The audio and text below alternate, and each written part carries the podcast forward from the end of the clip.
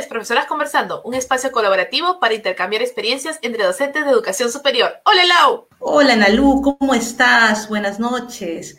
Eh, hoy día nosotras empezamos temprano, Nalu. Hoy día estuvimos en Actitud País. Es una web que, bueno, es una página en Facebook, es un proyecto muy grande que también tiene webinars diarios de diferentes temas y hoy estuvimos eh, en en este, en este espacio eh, compartiendo las mejores prácticas en los entornos virtuales. La verdad, muchas gracias eh, a, los, a los compañeros de Actitud País por tenernos en el espacio. Se los agradecemos bastante. Es una buena oportunidad, fue una gran oportunidad y esperemos que no sea la última vez. Exactamente, y como queremos seguir creciendo, porque ese es el objetivo de Profesoras Conversando, que es crecer con profesores como nosotras, que nos escriben, que nos siguen en redes sociales, nos mandan fotos, nos mandan nuevas noticias y siempre buscamos compartirlas. Eh, estamos cumpliendo con el objetivo de Profesoras Conversando, pero queremos seguir creciendo como este espacio colaborativo, queremos llegar a más docentes, porque a veces pues nosotros vemos la transmisión, pero no necesariamente la compartimos, ¿no? Entonces queremos llegar a más personas y eso es que, bueno, Lauter y yo tenemos el objetivo de llegar a los 750 seguidores antes de que termine nuestra primera temporada. Es por ello que vamos a hacer un pequeño sorteo. Eh, les vamos a dejar en los comentarios el enlace eh, de la foto que hemos colgado el día de hoy a las 7. ¿Cómo puedes participar de este sorteo? Vas a etiquetar a dos colegas tuyos, amigos, colegas, de preferencia gente que esté interesada en la educación como nosotros, ¿no es cierto? Y a más, a más personas, más parejitas que vayas eh, comentando, vas a tener más oportunidades de ganar y tienes que obviamente darle me gusta a la página de Profesoras Conversando. ¿Qué te vas a ganar? Una media docena de cupcakes de nuestro gran auspiciador Meraki Cupcakes y una taza. Esa taza con la que nos ves todos los viernes a viernes tomando café, agua y demás cositas para mantenernos despiertas como docentes que somos.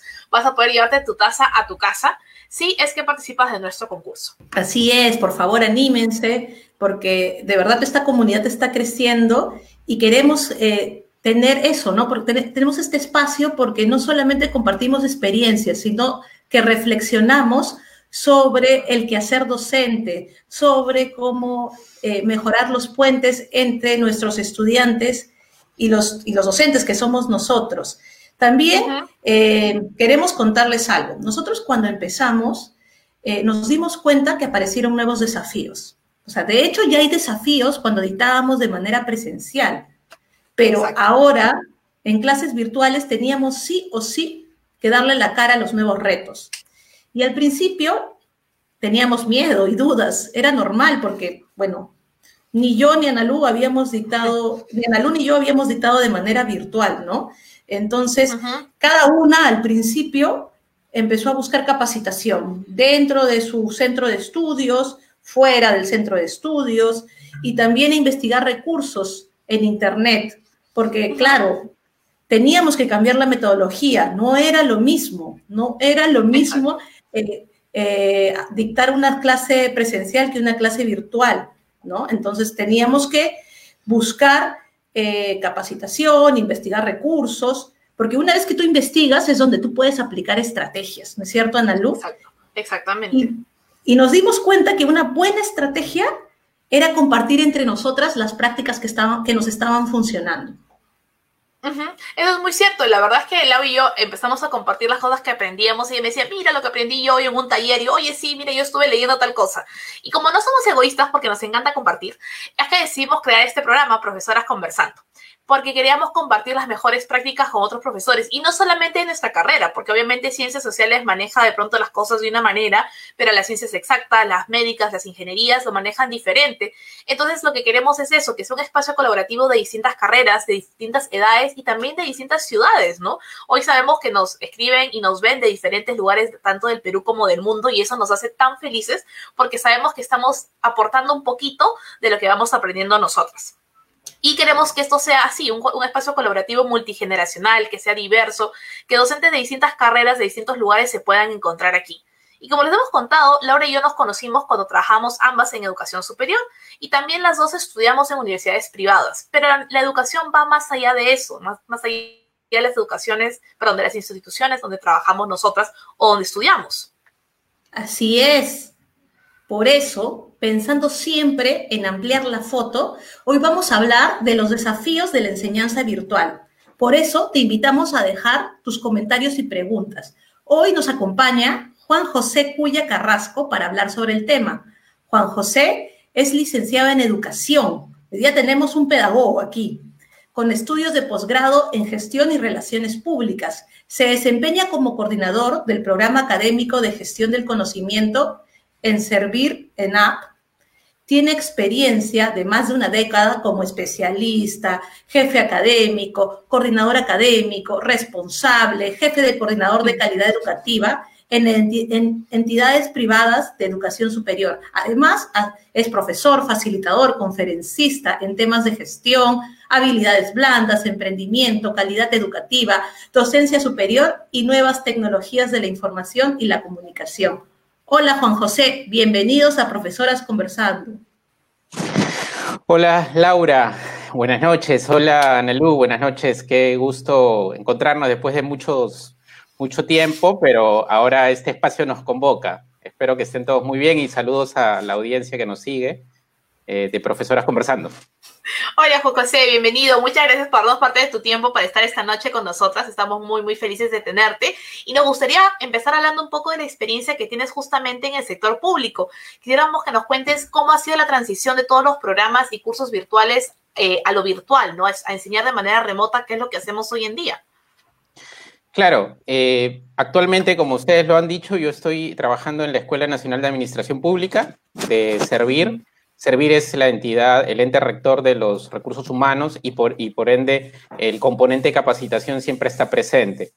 Eh, si bien es cierto en la escuela, que ya tiene más de cinco años, contábamos con experiencia en la educación virtual, con cursos eh, masivos, como son llamados MOOC, ¿no? Masivos, en línea y este, gratuitos.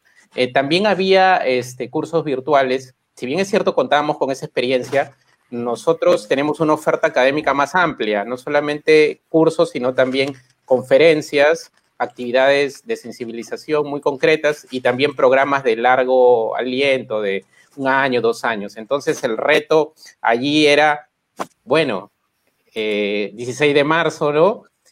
Todos nos tenemos que quedar en casa, pues ahora las primeras dos semanas fueron eh, un poco de transición y bueno, eh, gracias al liderazgo de la dirección de la escuela y también al equipo eh, humano que trabaja con nosotros, pudimos este, tener el horizonte de rápidamente transitar a lo virtual. Ahora, yo quería aquí señalarles lo siguiente, o sea, se, habla mucho del tema de educación virtual, en realidad este, eh, existe educación eh, virtual, la educación a distancia, eh, y eh, propiamente podríamos decir, miren, aquí no pretendo eh, ser más papista que el Papa o tratar de ser tan estricto, pero creo que la educación, lo que se hace en este momento es enseñanza remota, enseñanza remota, ¿no?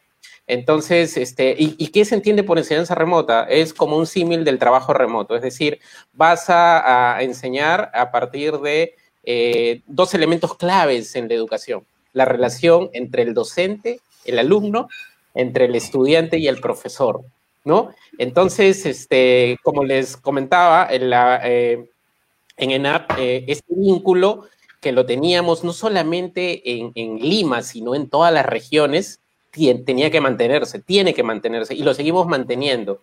Eh, hemos, estamos yendo a, con, conferencias a regiones, y cuando digo yendo, a través de la de la magia de la virtualidad, llegamos a todos los servidores civiles, ¿no? Y también hay que motivarlos y, darles retroalimentación. Yo creo que, que, eso es clave, o sea, estamos en un ambiente, o sea, los componentes principales de la educación están el estudiante y el, el, el profesor. Y, pero ahora no estamos en un aula presencial, sino estamos en un aula virtual. Pero claro, eh, este es una, un momento de eh, enseñanza remota de emergencia. Es decir, podemos hablar en estricto de educación virtual, porque la educación virtual comporta otros componentes, un, mayor diseño, tecnología, conectividad, etcétera, etcétera, ¿no? Y entonces para los este, profesores de educación superior, me imagino también eh, y me incluyo, eh, rápidamente, como ustedes decían al inicio, eh, había que capacitarse, ¿no? Había que inmediatamente ver ahora qué hago, qué, qué, ruta sigo, ¿no? Entonces, vamos a ir hablando de este tema, me imagino, pero un tema que hay que tener en cuenta también, que a nosotros este, nos, nos supuso un desafío, fue el reto de superar el obstáculo del tiempo y el espacio, ¿no? Ya no vamos a estar en el mismo espacio, pero estamos en el espacio del aula virtual, un espacio eh, digital, y eh, el tiempo, ¿no? Eh, a, veces muchos están haciendo sesiones sincrónicas, pero también hay sesiones que son asincrónicas. para que me pueda explicar mejor, lo sincrónico es cuando tú estás en el mismo momento, en, en línea, ¿no? Así como nosotros en este momento, ¿no? estamos interactuando. Pero una sesión asincrónica es cuando uno deja, por ejemplo, este video grabado, que ustedes lo van a colgar luego en YouTube o en, Spotify, puede servir pues como una sesión asincrónica o también puede, pueden dejar un video con, con, tareas para que lo vayan resolviendo ah, con instrucciones, ¿no? Eso es básicamente. Muy interesante lo que comentas y justo quisiéramos ahondar un poco en esas dificultades, ¿no? En toda esta transición, ¿cuál crees tú que han sido la mayor o las mayores dificultades y cómo las hemos ido superando? Porque de hecho que a todos nos sirve saber cómo superar, ¿no? Esos problemas que no solamente lo enfrentaste tú, lo enfrentamos Laura, yo y muchos de los que nos ven hoy día, ¿no? ¿Qué, consejos, qué cositas nos podrías contar? Mira que todos, eh, se hablaba mucho de, educación virtual, eh, incluso hasta muchos le ponían la cruz a la educación virtual, eh, pero nos está sacando de un gran problema. O sea, en este momento, este, en esta emergencia, hemos reaccionado, hemos respondido con educación a través de los medios tecnológicos. Entonces, este, a la pregunta que tú me haces, este, en este nuevo escenario, en esta nueva forma de enseñar y de aprender también, eh, se presentan muchas dificultades, pero creo que una de ellas, yo tomaré una de ellas por, por, por razones este, propias del espacio, es que creo que eh, es importante que cada docente, cada, cada profesor, y ahora me, me, dirijo a los profesores, ¿no? Este espacio va dirigido a, toda la comunidad universitaria, al público en general, pero igual los docentes eh, que ya hacíamos mucho en las aulas, eh, poníamos todo nuestro esfuerzo, este, ahora teníamos un reto mayor y era el de plantearnos ahora cómo transitamos de lo virtual. O sea, mañana no voy a ir a, un aula con, con, 40, 30 estudiantes y voy a seguir este, haciendo mis clases. No, ahora tengo que, eh, tengo otro, otro, otro vínculo a través de, estos medios. Y bueno, lo que tengo que plantearme es ahora, yo creo que la mayor dificultad para todos ha sido plantearnos eh, qué ruta, qué estrategia vamos a hacer ahora. Eh, eh, es decir, ¿qué, qué, voy a hacer ya? Empiezan mis clases mañana, ya. ¿Cómo voy a plantear? ¿Por dónde arranco? Ah, eh, los contenidos yo los manejo, pero ¿cómo arranco con las actividades? Mis clases no pueden ser expositivas, como, o sea, no puedo estar cuatro horas hablando, tengo que eh, generar actividades, tengo que generar actividades de aprendizaje, de evaluación, de retroalimentación y actividades de, vínculo, de, preguntarle al otro, oye, ¿cómo te está yendo? ¿No? Este, eh, como hacíamos al inicio de cada clase, ¿no? Preguntarle a los estudiantes cómo se sienten, cómo están, eh, porque y cómo les está afectando, porque afuera hay un virus que, que si nos coge eh, nos puede matar, ¿no? Entonces, este, no es que estemos recluidos porque queramos, ¿no? Porque es una especie de sobrevivencia, ¿no? Entonces, esa es la mayor dificultad. Creo que una de las mayores dificultades es poder tener eh, una estrategia, una hoja de ruta para poder transitar. Y algunos ya lo habrán hecho en estos cuatro meses, otros estarán en el intento, pero no, nada, yo creo que el ser humano es, se adapta y yo creo que nos vamos a adaptar. No sé si ustedes veían en el Twitter este, este tema de el uso tecnológico en los eh, docentes eh, mayores, ¿no? y cómo los hijos les ayudaban a, a emplear los medios, ¿no? O sea, este, daba ternura ver a profesores este, cuyos hijos le, decían cómo usar el WhatsApp o cómo utilizar el Zoom, ¿no? Porque obviamente eh, eh, no, lo, no lo empleaban en su día a día, ¿no? Entonces... Pero qué eh, rico, ¿no? Sí, claro, claro. Sí, esa interacción es buenísima.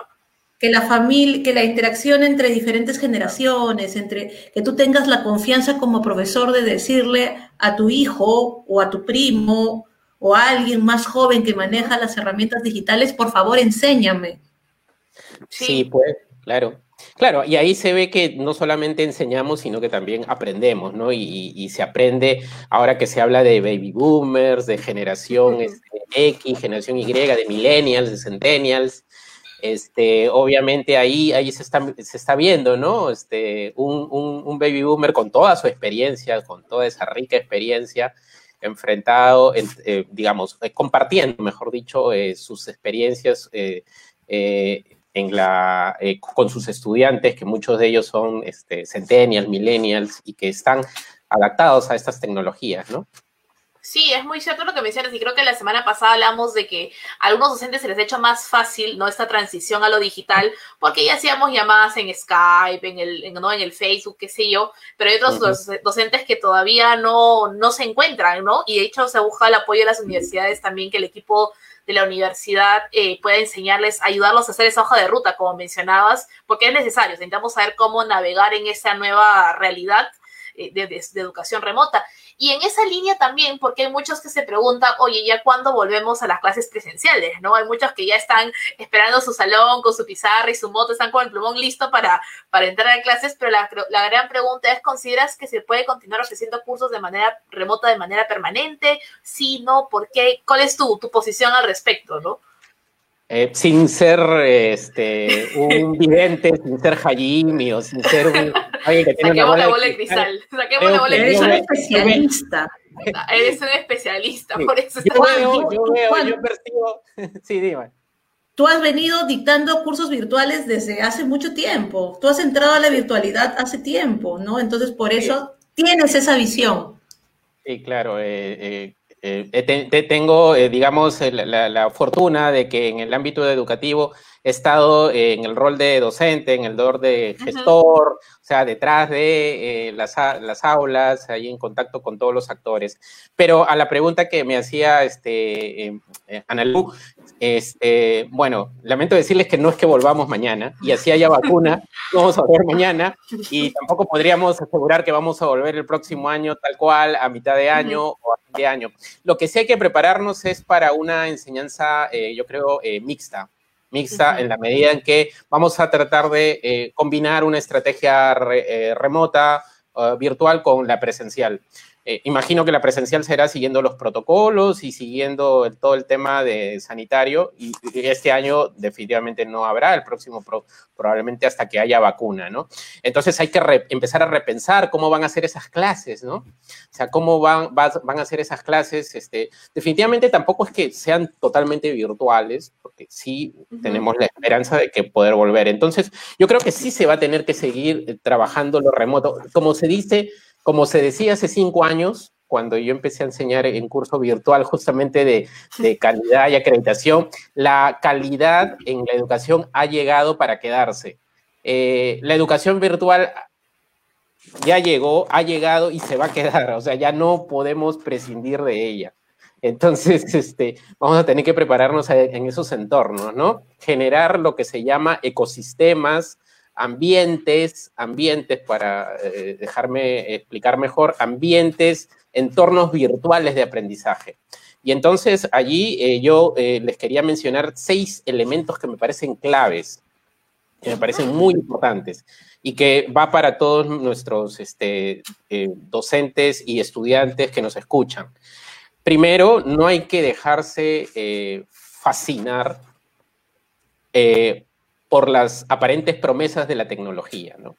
Eh, porque eh, la tecnología eh, siempre ha servido, ha sido tributaria, o sea, la tecnología no debe estar por encima del fin último de la formación, que es este compartir conocimientos y enseñar y aprender. Yo creo que aquí lo primero, cuando uno va a hacer su hoja de ruta para poder enseñar remotamente como, como docente, debe identificar primero si en mi entidad hay estos, estas plataformas. Y si las hay, pues tengo que entrenarme y, aprenderlas. Y si no las hay, pues tengo que ver eh, qué alternativas puedo yo brindar a mis estudiantes. Pero no hay que perder el foco pensando en la última herramienta, en que ya yo quiero hacer este, enseñanza este, con inteligencia artificial o quiero hacer realidad aumentada con realidad virtual. Quiero que los estudiantes se transporten desde, desde aquí hasta a escenarios donde están operando, si es que es una clase de medicina eso no va a ser de un día para otro, eso se tiene que implementar. Entonces hay que ver qué recursos eh, reales tenemos en este momento e ir avanzando en ese sentido. Otro punto eh, es que debemos tener claro los docentes la estructura. Es decir, muchas veces eh, falta, si, si, no somos precisos nosotros con los estudiantes, los vamos a abrumar, los vamos a estresar. Es decir, no podemos no podemos pretender que mis 14, 16 semanas de clase yo haga lo mismo que hacía en lo presencial en lo virtual. Va a ser imposible. Entonces voy a tener que pensar la, estructura y voy a tener que priorizar qué contenidos y qué actividades voy a hacer. Quizás vaya a tener que renunciar a algunos, porque definitivamente el estudiante no solamente está pensando en, su, en, estudiar, sino que también tiene, y si un estudiante enferma de COVID o si su, su, su, familia eh, enferma de COVID o si sus padres han perdido el trabajo, hay que generar, hay que pensar en todas esas condiciones. Eh, eh, claro, no va a ser la, la, mayoría, porque la mayoría sí, algunos van a poder estudiar, pero hay que pensar en eso. Hay que pensar en los canales de comunicación. Es decir, eh, lo que ustedes decían, ¿no? Ya si yo decido, ya, ya, yo sé, este, los chicos saben mucho de eso porque se comunican constantemente, eh, eh, usan Zoom, usan diferentes redes sociales, pero no es lo mismo las redes sociales, es decir, los nativos digitales, hay que desterrar el mito de que los este, mayores no sirven para la tecnología y los chicos son lo máximo, no. Los chicos saben, pero de redes sociales. O sea, claro, no, es lo mismo. No sé qué tanto sepan de, de, de, las otras herramientas, también están en un proceso de aprendizaje. Finalmente, eh, tenemos que definir, miren, más que centrarse en los contenidos, los contenidos no se van a transmitir eh, las 14 por 4, eh, digamos, si es que, que dura cuatro horas y una vez a la semana 56 eh, horas hablando? ¿Es posible? O sea, pregúntate eso. ¿Es posible que, tus contenidos los hagas 56 horas? Imposible, nadie te va a escuchar 56 horas. Si apenas minutos. Este, 20, minutos y ya nos colgaron ya. Lo que tienes que generar es tratar de transitar con lecturas, con videos, con audios, con podcasts como los que ustedes están haciendo, con investigación, con eh, aula invertida, dándole retos para que ellos investiguen y luego discutiendo en foros, etcétera, etcétera. Y luego, para cerrar esta parte, eh, otro desafío para ir a lo remoto y luego a lo virtual es la evaluación. Y hay que dar diferentes formas de evaluar. Evaluar no solamente es tomar un examen, eh, sino que también hay que eh, retroalimentar, hay que decir en qué se equivoca, en qué, en qué están bien, en qué, y, se puede utilizar tranquilamente todos los medios que hay en este momento. Eh, lo que quiero cerrar con, en esta pregunta es que ya es momento en el país de, de, colocar los pilares para una real, real este, educación virtual de calidad. ¿no? Y ya lo vemos en la educación básica. El Ministerio de Educación muchas veces, muchas veces, este, ha, ahora eh, ha, tenido que responder a diferentes cosas, pero, pero, pero ahora con el Aprendo en Casa, este, han, incluso ustedes se han dado cuenta que todo el currículo no lo van a poder dar a todos los estudiantes, sino que van a tener que priorizar. Entonces ahora están priorizando y eso es ensayo-error, o sea, sobre la marcha estamos aprendiendo. Como dicen algunos, estamos en el, gran experimento mundial, todos estamos experimentando trabajo remoto. A todos nos metieron, ajá. sí, todos nos metieron en la bolsa al toque de la enseñanza remota. Y justamente hablando de eso, porque es muy importante, como lo decíamos empezando el programa, que sigamos capacitándonos y eh, cuando ya comenzábamos a hacer las coordinaciones para la entrevista, yo te contaba de que me había inscrito un MOOC del que tú sabes un poquito y que nos puedes contar que le está dictando en app, que es el, el MOOC se llama de la clase presencial en la enseñanza remota y que yo creo que a todos los que nos están viendo les interesaría inscribirse, uno porque es gratuito y dos porque está justamente hablando de lo que estamos haciendo hoy, de la clase presencial esa enseñanza remota, cómo hemos dado el salto y nadie nos avisó que íbamos a dar el salto. Simplemente nos notificaron, mañana hace el salto y todo ya está bien. ¿No? Así que, ¿qué nos podrías contar al respecto? Contarnos del curso de NAP también, que de hecho les es útil a los que nos están viendo el día de hoy. Sí, mire, la escuela ha pensado en, en, nuestros servidores, pero también en el público en general. Eh, eh, este curso que tú mencionas, este curso de eh, modalidad en línea y abierta, masiva, ha sido, se ha, se, ha, generado más o menos en el mes de marzo y ya, ya ha salido ahora en agosto. Eh, y la finalidad de, este curso es ese, eso mismo, transitar de las clases presenciales a las clases remotas. Está dirigido eh, para docentes universitarios, pero también para todo servidor o para el público en general mayor de 18 años, ciudadano o docente eh, de cualquier universidad que quiera conocer principios de esta transición entre los, los, puntos que se tocan eh, está el tema de la comunicación que yo mencionaba hace un rato, ¿no?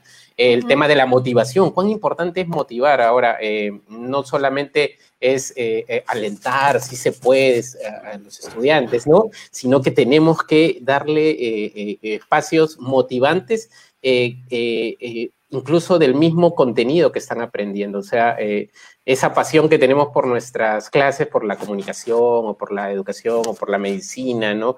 Eh, y ahora ver estos retos que van a haber eh, en, la nueva normalidad que se nos está diciendo, eh, es cómo, cómo motivar para que puedan continuar. También este curso tiene un, un módulo de actividades de aprendizaje donde obviamente se te, se te, dice pues que los contenidos no los vas a poder dar como los dabas antes, sino que tienes que generar actividades que sean significativas para que el estudiante y tú mismo puedas enseñar actividades de evaluación y retroalimentación. Y la escuela ha, pensado esto para en un 40 eh, horas, son 40 horas académicas. Eh, tú entras a www.servir.gov.pe o a la o googleas este Escuela Nacional de Administración Pública, aula virtual y generas con tu DNI primero una, un usuario que va a ser tu DNI y una contraseña, ¿no? Y ahí puedes acceder al curso y eh, te vas a familiarizar con el curso primero y luego vas a seguir todos estos módulos que te van a dar estos contenidos para que tú puedas transitar tu clase presencial a tu clase a tu clase remota. Eh, esperemos que esto les ayude a muchos docentes universitarios a poder hacer ese tránsito. Tienen este, todavía este otro, este ciclo para ir este, desarrollando, ¿no? Eh, la semana pasada hubo un encuentro de docentes en una universidad privada de acá de Lima, eh, donde mostraron todas las innovaciones. Por ejemplo, me llamó mucho la atención los podcasts que hacía en una maestría de gestión, lo estaban haciendo como, como temporadas, ¿no? Y con episodios, ¿no? Eh, en una maestría de gestión. Eh, también había eh, cómo usar el podcast para un curso de comunicación y, y, bueno, veían cómo, cómo iba funcionando, ¿no? Cómo ha funcionado este, este tema de, de, los, de la enseñanza remota en, en las aulas, ¿no? Qué interesante lo que cuentas, Juan José. De hecho, que hay que buscarlos, o sea, hay profesores, de verdad, hay muchos espacios nacionales que están haciendo internacionales. Mira, Juan José, eh, nuestros seguidores tienen varios comentarios. Por ejemplo, Maggie González nos dice que cuál es tu opinión si cuando termine la pandemia se abrirán más programas virtuales o se mezclarán ambas metodologías. Creo que también comentaste eso, ¿no? Que era la posibilidad de ampliarse Sí, mira, este, tú sabes que en el país todo se rige por normas, ¿no? Entonces, este, en el ámbito universitario, la ley universitaria ha sacado, eh, incluso ustedes han posteado una información sobre el tema presencial y virtual, el porcentaje, y entonces la tendencia es ir a lo mixto, ¿no? A lo, a lo mixto, o sea, va a haber presencialidad, por ahora es una educación, eh, una enseñanza remota de emergencia, ¿no? Entonces estamos en una emergencia, entonces estamos tratando de no perder, o sea, la idea es quitarse de la cabeza eso de que ya perdimos el, año académico, no lo hemos perdido, estamos avanzando, no, vamos a avanzar en las mismas condiciones, pero vamos a avanzar, el próximo año será así y la idea es hacerlo algo mixto. Claro, alguien podrá luego hacer, eh, eh, eh, en otros ámbitos se hacen este, programas totalmente virtuales, pero obviamente todavía no podemos, en nuestras, a nivel nacional me refiero, no podemos ofrecerle estos programas que hay ahora para dar evaluaciones en las que uno entra y te toman una identidad digital, ¿no? Eh, donde tú este, entras y te hacen un reconocimiento facial para saber que realmente tú estás dando el examen en ese momento, ¿no? Eso se llama identidad digital, ya, ya existe, ya, ya hay en, en muchos programas de evaluación, pero no todos lo tienen. Entonces, este, como les digo, lo remoto eh, es algo gradual. Por eso los pilares para llegar a acceder a todo el tema, y aquí quiero revalorar eh, la labor de un personaje que se llama diseñador instruccional que muchos pueden pensar que una instrucción ah, no es lo mismo que una este, formación este, constructivista, esta en la que hay colaboración, sino que la instrucción es así como que directiva, no, no. Eh, ese es el nombre, ¿no? Que se le, se le, pero este diseñador es aquella persona que dentro de un equipo interdisciplinario participa con diseñadores gráficos, con eh, productores, con este, los especialistas de contenido para desarrollar estos cursos, ¿no? Los mejores cursos que, existan. Eh, que realmente generan aprendizaje. Como me decía un amigo en un curso virtual que seguíamos, un, profesor decano en Costa Rica me decía, una cosa son los cursos virtuales donde realmente aprendes y otro donde solo escuchas videos y das pruebas este, eh, con alternativas. En eso definitivamente, y lo haces en, en, dos días. Ah, yo dudo mucho de que, eh, de que aprendas de eso. O sea, no, no, no, no es una carrera, no es una carrera, o sea, uno, va, uno puede aprender a su ritmo y, eso es lo que debe, debe hacer. Muy bien, Juan. Marisela Figueroa nos dice, ¿por qué piensas que las universidades no desean migrar a cursos propiamente virtuales? ¿O por qué se piensa? Por ejemplo, se han abierto varios diplomados con clases sincrónicas de tres horas y es requisito para aprobar el curso que el alumno asista a las clases. Ya. Ahora, es que, claro, eh, no podemos colisionar primero con el marco legal, ¿no? Este, eh, pero todo no puede ser eh, es efectivamente sincrónico. Es, decir, se tiene que, en una, en una educación virtual se combina lo sincrónico, que es en línea, con lo asincrónico, ¿no? Con la, cuando hablo de asincrónico es cuando el docente plantea en, un en una plataforma virtual una actividad de aprendizaje. Por ejemplo, investigar acerca de Em, las metodologías. Vamos a poner un, tema muy, muy, muy sencillo. Vamos a investigar acerca del el COVID-19, de sus características, ¿no? Y aprender un poco más. Entonces, mm, no es que el docente te va a hablar del COVID, el, médico ahí, este, durante nueve horas, sino que él hablará pues una hora o, o en sesiones espaciadas, ¿no? o dejará grabado, pero luego dejará lecturas, dejará enlaces para investigar y luego habrá foros y luego habrá incluso eh, trabajos que tú debas entregar para poder, este, y, que esos trabajos luego sean eh, leídos por el docente y también retroalimentados. De hecho, eso es más chamba para el docente. Sí, sí, siempre. siempre. siempre es más chamba para el docente. Los docentes siempre hemos tenido harta chamba en casa fuera de casa y en casa, ¿no? Sí, Porque claro. Son una gran cantidad de estudiantes. Espero haber respondido un poco la, inquietud de, nuestra seguidora. Muy bien. Ana Cecilia de Gutiérrez dice, si se volviera lo presencial, ¿dejaríamos lo virtual? ¿Y eso sería retroceder en lo avanzado? Nos pregunta Ana Cecilia. Eh, o sea, digamos, eh, difícilmente vamos a volver a la presencialidad total. Eh, difícilmente. Es decir, y además no se puede retroceder porque como yo les decía, yo creo, y ya en varios espacios y foros de educación virtual se empieza a hablar de que la educación virtual ha llegado para quedarse. O sea, ya, ya, ya vamos a tener que, que, que, que acostumbrarnos a esto mixto y tal vez en algún momento haya espacios donde haya totalmente eh, eh, cursos totalmente en línea, ¿no? Virtuales, que no significa que son no, hay que confundir curso eh, sincrónico, o sea, la modalidad de dar la clase sincrónica con el curso. O sea, eh, el curso virtual puede durar 40 horas, 90, 80, pero eso implica varias actividades en tiempo y espacio en el mismo momento o fuera de, ese espacio. Consideremos que de repente nuestro curso se dicta como el que yo estuve siguiendo, la sede estaba en Estados Unidos y había alumnos de diferentes zonas. Entonces, cuando yo coordinaba con mi trabajos con mi equipo, uno era de Costa Rica y otro era de Paraguay. Y Costa Rica está no, está una hora después de nosotros y Paraguay está una hora antes.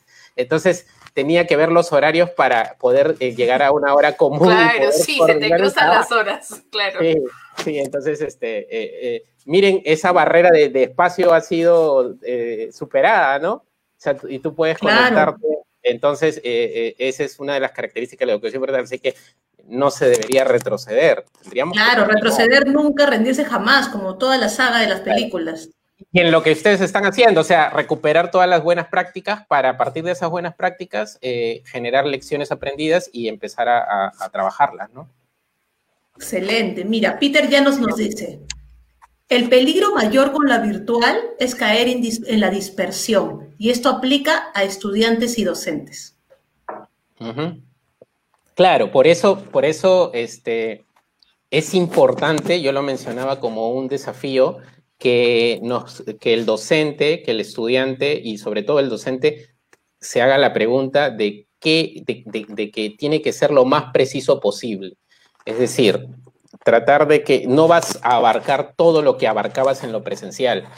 Eh, para eso eres el especialista y tienes que ir midiendo, ¿no? Ir dosificando, ¿no? Entonces, si antes daba, eh, sin bajar la calidad, si antes daba este 10, ahora voy a dar eh, de repente cinco, pero bien, ¿no? A profundidad. Y, las instrucciones tienen que ser claras para los estudiantes. La comunicación es clave. O sea, yo le tengo que marcar la ruta. No le, no, ojo, no es lo mismo que decirle, haga usted A, B, C y va a salir la receta. No, no, no, no. Tú le das las instrucciones y cada uno puede seguir el camino que quiera. Incluso algunos lo pueden hacer por el camino A, otros por el B, por el C, porque hablamos de desarrollar pensamientos autónomos, este, hablamos de, de, ciudadanos autónomos, de personas que investigan. Finalmente, la educación virtual eh, hay mucho de autonomía y disciplina. Entonces, esos, esos son valores son hábitos y actitudes que hay que generar también. Entonces, eh, a, la, pregunta de, Peter, claro, la dispersión es, se da, pero tenemos nosotros que, poner el foco y, causar. Claro, exactamente. Sí, muy cierto. Rosa Alcántara nos dice, ¿cómo luchar? Y, creo que lo puedo, y creo que lo puedo enlazar con la siguiente pregunta de Mario Orellana. ¿Cómo luchar con el plagio en las clases virtuales? ¿Cómo evitar que se, que se copien en las clases virtuales, ya le hemos hablado y sí, es un tema muy importante tocarlo. Bueno, este, mira, eh, el plagio es un problema, es otra pandemia, ¿no?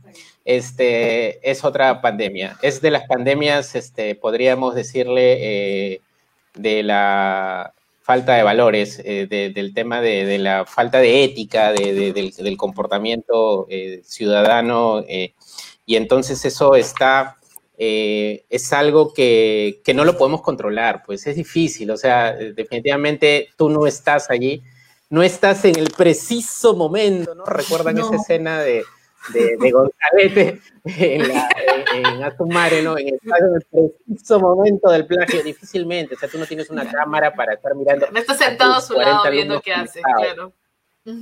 Pero sí puedes apelar sí puedes apelar a trabajar ese, esa actitud, ese valor de que tú mismo te estás engañando si es que estás plagiando. Pues, ¿no? no, y además que el plagio tiene sanción, ¿ah? Ojo, no es lo, no, esa frase de que no plagié, sino este, copié. O sea, hay que empezar a sancionarlo también, ¿no? O sea, hay que. El, plagio tiene una consecuencia, ¿no? Y uno aprende. ese, ese, es, digamos, el, el tema eh, coercitivo, punitivo. Lo otro es trabajarlo de manera reflexiva, ¿no? Con una, una, situación en la que reflexionen que el plagio es otra pandemia, que, que, que, que, tenemos que luchar contra eso porque definitivamente nos estamos, este, nos estamos engañando y estamos engañando luego a, cuando seamos profesionales, probablemente eso que hemos plagiado eh, ya nos hemos olvidado y justo ese, ese conocimiento eh, eh, eh, no lo aprendí justamente por querer seguir el camino fácil. ¿no? Claro. Mira, por ejemplo, Leandra Cuba nos comenta, la evaluación es un tema muy interesante. Por ejemplo, en unos cursos que estoy llevando, hay profes que apuestan por la evaluación por participación y debates, así como exámenes en línea sorpresa de 20 a 30 minutos de duración. Sí, bueno, sí, sí. Eh, sí, sí, por favor. Los exámenes sorpresa, ahí sí creo que eh, no es una sorpresa para mí, pero digamos que no es una buena práctica el hacer exámenes sorpresas. Sí, a mí también me parece que no. Porque la evaluación, eh, bueno, yo creo que la evaluación eh, es la niña mala de la educación, o sea, muchas veces la maltratada, la siempre mal vista, ¿no? No solamente en la educación, creo que en todos los ámbitos, ¿no? El hecho de que te evalúen te genera temor, ansiedad. O sea, claro, a nadie le gusta ser evaluado. Es una mala palabra.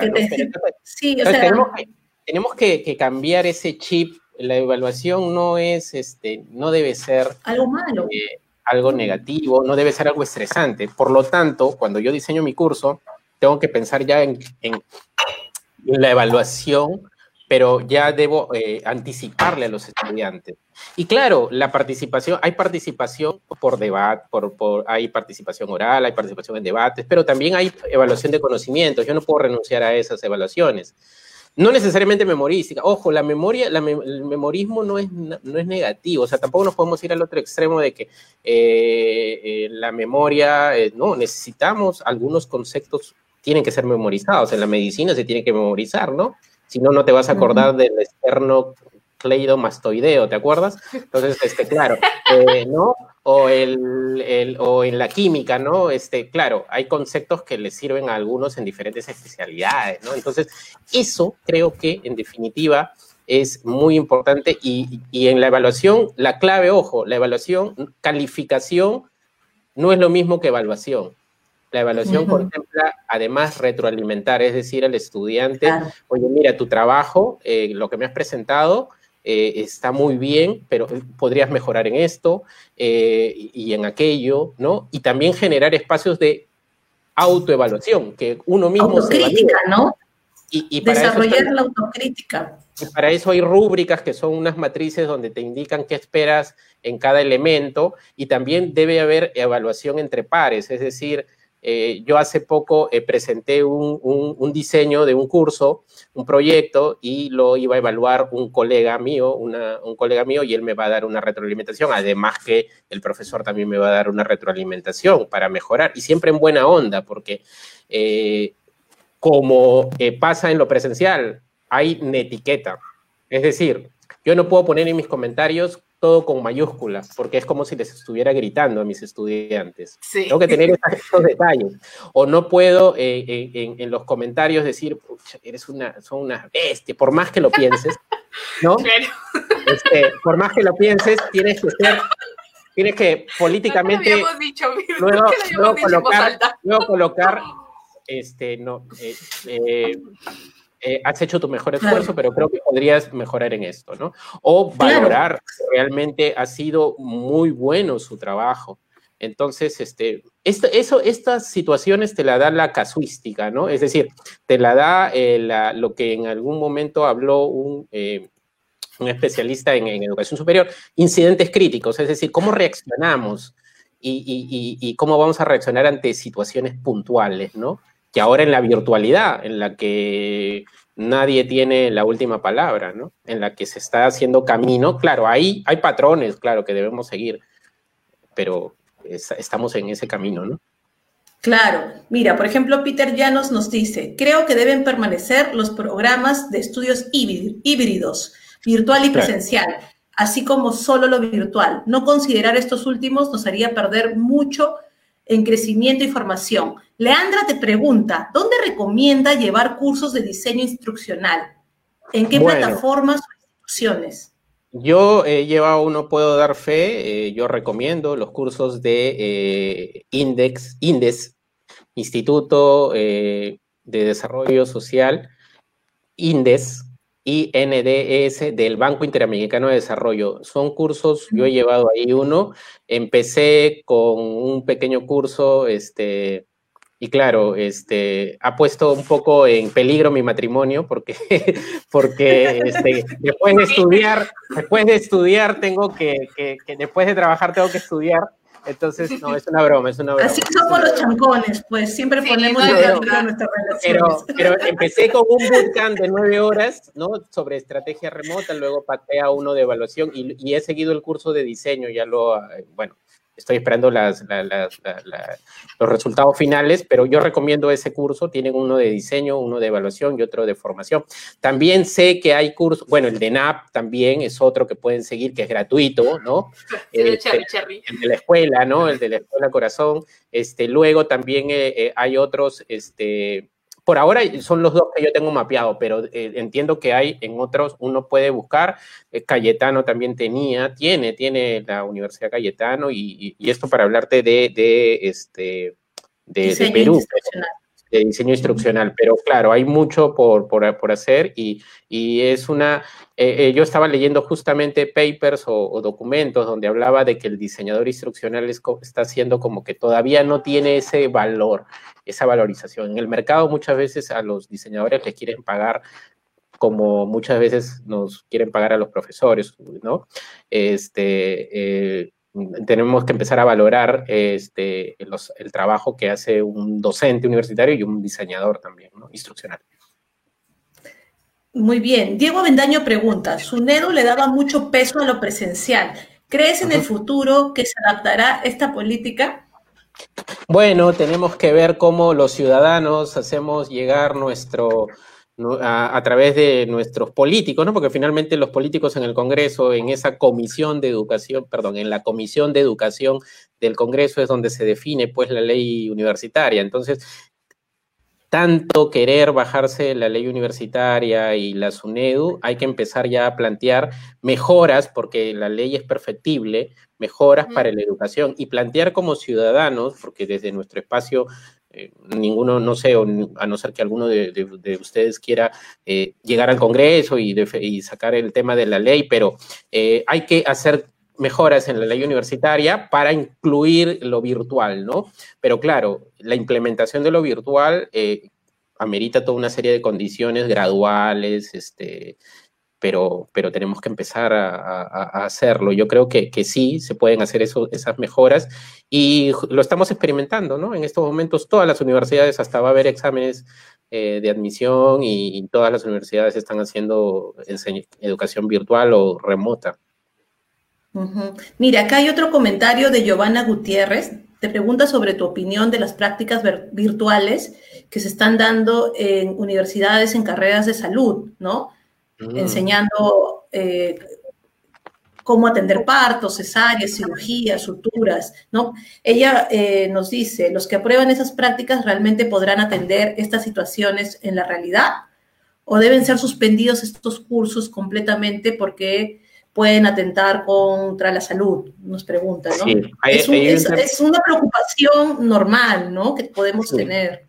Sí, de, hecho hay cosas como en el trabajo remoto, hay temas que, hay aspectos que no se pueden hacer de forma remota, que se van a tener que hacer presencialmente.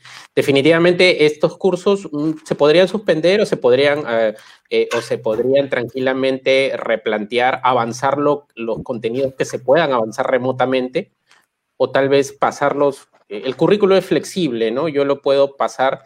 Ahora, si tu entidad cuenta con simuladores, ya en Chile y en España usan simuladores, ¿no? Este, para poder enseñar, este, para poder trabajar esto. Si no lo tiene la universidad, y por eso era el tema de la calidad, cuán importante es invertir en la calidad de los equipamientos, de la tecnología. Eso no es gratis, eso cuesta. ¿ah? Entonces, este, el Estado debe invertir, pero también el sector público, el sector privado tiene que gastar en estos simuladores, capacitar a los docentes para que puedan, sobre todo los de salud. Sí, definitivamente yo en el curso donde estaba, había una profesora que enseñaba en cursos de salud y decía, uy, ¿cómo puedo enseñar esto? ¿No? Entonces, una sugerencia fue, eh, bueno, hay que ser realistas, tenemos que ver qué condiciones nos da la universidad, nosotros también cómo podemos dar y si el, cuerpo docente llega a la conclusión de que no se puede dictar este curso o estas partes del curso, pues hay que aplazarlos hasta que se pueda dar. Pero de hecho hay que pensar también en que existen simulaciones. existen simuladores, existen formas ya diferentes, hay que empezar a hacer benchmarking o traducido comparación, cómo se hace en otros países, cómo se enseña la medicina en otros países. Recuerdo mucho que un médico amigo se fue a capacitar a Chile por la Universidad Cayetano para ver temas de simuladores y enseñanza y podemos explorar, por ejemplo, lo que hace Cayetano, ¿no? Sí, muy, muy interesante. Que la, justo yo le comentaba que estuve en una clase de eso de, de, inteligencia artificial y lo que decía Juan José es muy interesante porque ya no es, a veces los alumnos de medicina no esperan hasta el cuarto, quinto ciclo para recién poder tocar un cuerpo, acercarse a un cuerpo y qué sé yo, y ahora con todo esto, la realidad virtual, ya pueden explorar los cuerpitos este, en esta realidad virtual, ¿no? Y, y, ahí sí puedes cometer errores, no hay ningún problema, ¿no? Mientras que vas aprendiendo, todo está muy bien. ¿Qué otras preguntas más tenemos, Lau? Nos pregunta Hugo Suárez, ¿qué tan importante consideran que el docente se vea para identificar sus errores y maximizar sus... Porque dice, la virtualidad nos permite repetir las clases. ¿Qué tan importante consideran que el docente se vea para identificar sus errores y maximizar sus virtudes? Volver a ah, ver nuestras grabaciones de clases. Sí, mira, esto va a ayudar mucho. Si uno se graba, esa es una experiencia. Ya en lo presencial, cuando yo este, entrenaba profesores los días domingos, era para mí, este, eh, eh, les comentaba que yo enseñaba a, grupos de diferentes profesiones en temas de metodología y evaluación. Y entonces recuerdo que le una de las situaciones era que grabábamos parte de sus entrenamientos de clase para identificar eh, qué aspectos de metodológicos o de comunicación o de desplazamiento iban bien y, cuáles no. Siempre ah, pidiéndoles la autorización para grabar y después visualizábamos esas grabaciones para identificar mejoras y aciertos. Definitivamente el docente siempre tiene que estar en un estado permanente de mejora, sin caer en la perfección, pero obviamente sí, lo que dice Hugo es sumamente importante. Uno debe eh, eh, hacer una reflexión, eh, una autoevaluación de su desempeño y pensar que el fin último eh, de, nosotros nos debemos a los estudiantes. Eh, a los estudiantes, no porque paguen una matrícula o porque el Estado les dé ese estudio, sino porque definitivamente ellos son nuestros destinatarios y hay que hacerlo de la mejor forma, ¿no? Claro, claro que sí. Mira, aquí nos pregunta Monchi si está bien o mal que los profesores obliguen a sus alumnos a aprender sus cámaras y si no la aprendan, no cuenten su asistencia. Sí, mira, allí no hay una norma, este, no hay una norma, este, eh, o sea, como decía yo, no hay una receta, una pauta. Algunos estilan, sí, no, no, por eso, no debe ser, eh, eh, cuando se habla de disciplina, el tema punitivo, punitivo, es decir, si no haces esto, te castigo con esto, creo que no es una forma mm, tan, tan, tan, hacer, tan buena de hacerlo. Lo ideal, o sea, lo ideal es que al inicio se pueda decir, bueno, chicos, prendan la cámara, pero luego entender que la pueden apagar. ¿Por qué? No porque de repente me he despertado, porque estoy con mi perrito al lado, porque estoy, porque estoy con pijama, no, sino porque también la conectividad se puede, porque además en tu casa está tu papá, tu mamá, tus hermanos están conectados y entonces la red se cae. Entonces hay que ser tolerantes en que pueden apagar tu cámara, pero no pueden estar todo el momento.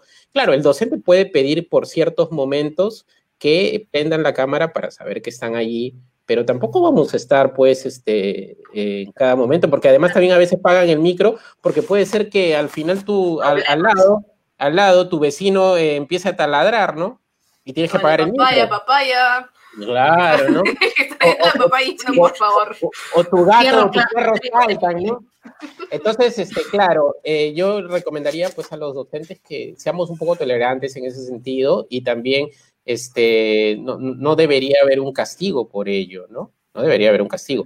Pero sí recomendarle en cierta medida pues que podamos interactuar, porque sí, sí es interesante poder hablar así cara a cara, verse, poder verse, porque igual eso es, eh, te genera eh, presencia, ¿no? Algo importante es que nosotros como docentes tenemos que poner, eh, mantener presencia. O sea, no podemos dejar de, de, estar allí, ¿no? Y, ese estar allí es este, conociéndose a través de la cámara, ¿no? No a través de un avatar o a través de, una pantalla negra, ¿no? Sí, eso es muy cierto. Claro, no, sí, creo que con Lau conversamos eso porque yo, por ejemplo, sí prendía mi cámara, ¿no? Y a veces, claro, a veces había tenido un día bien difícil en el trabajo y estaba súper cansada y estaba súper estresada y decía, ya, voy a apagar la cámara para que no vean el desastre que he quedado en el día, ¿no? Pero otras veces sí, sobre todo yo tenía invitados en mi clase y prendía la cámara porque para que los invitados también vean quiénes están en clase, pero justo un término que trabajamos mucho con, con Lau acá en el programa es la solidaridad digital, que lo decías tú, ¿no? La tolerancia o la solidaridad, ¿no? No exigirle a todo el mundo que prenda la cámara porque la red se cae, yo en mi casa yo enseño, mi hermano estudia, mi papá enseña, entonces de hecho que la red va a colapsar si todos estamos con la cámara prendida. Y tenemos una última pregunta para ir cerrando esta entrevista tan genial, esta conversación tan genial que hemos tenido. ¿Existen universidades virtuales en otros países? Nos pregunta Juan Carlos Castro. Sí, sí hay alternativas de universidad. Sí, eh, bueno, más que virtuales, universidad eh, de educación a distancia, porque la, educación a distancia, eh, que es un, ya existe desde hace mucho tiempo, ¿no? Entonces, incluso hace 60 años la educación a distancia no era bajo modalidad virtual, sino te llegaban cassettes Libros. te llegaban libros, ¿no? Claro. Y, y, miren, yo vi en Twitter, eh, porque a veces en Twitter este, eh, es una red que más este, no le gusta mucho porque hay mucho, hay mucho, mucho cuchillo, hay mucha pelea, ¿no? Pero a veces hay cosas interesantes. Entonces allí vi que una, eh, una antropóloga, amiga mía, este, Liliana Miranda, había posteado una imagen de cómo en Estados Unidos, en un, en un periódico, habían cómo, cómo se veía eh, la educación en los años 60. Y, oh. ¿saben qué aparecía en la imagen? Aparecía una, una persona mirando una tele y una radio. Y, y, y, la gente imaginaba que la educación en, en, el 80, en los 90 iba a ser a través de la televisión, ¿no? Y de la radio.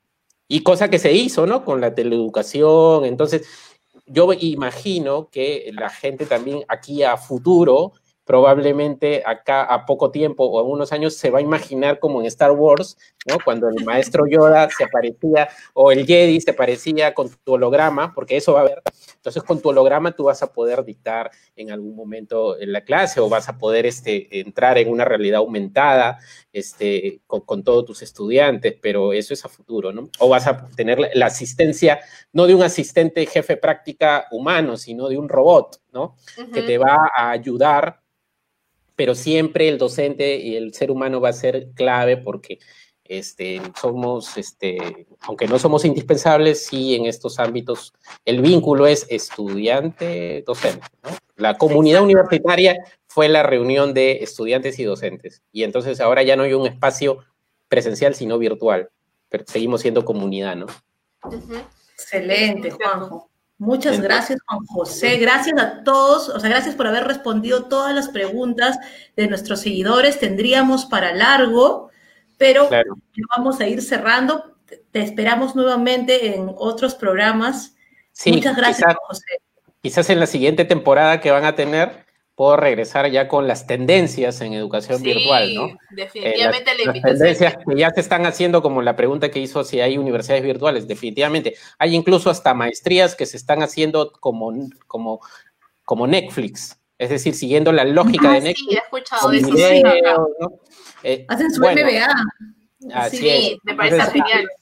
Claro, y hay este tema de eh, también, este, digamos, hacer que la educación sea más este, llegue, a, llegue a la gran mayoría, ¿no? Entonces, bueno, hay realidad aumentada, hay este, inteligencia artificial, qué sé yo. Entonces, este, nos podemos ver o con otro tema que ustedes consideren para siempre colaborar con todos los docentes en este día a día y como decía un educador muy querido, eh, que aunque no, este, eh, es el diario Educar, ¿no?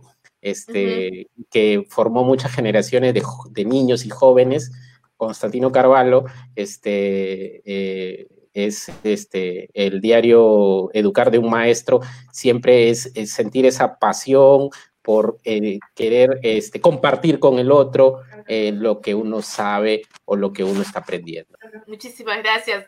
Yo creo que definitivamente la invitación está puesta para la segunda temporada. Esta ha sido una entrevista, una conversación muy, muy interesante. Creo que todos hemos aprendido un montón, los que nos ven, y Lau y yo definitivamente. Y nuevamente muchas gracias, Juan José, por estar con nosotras el día de hoy.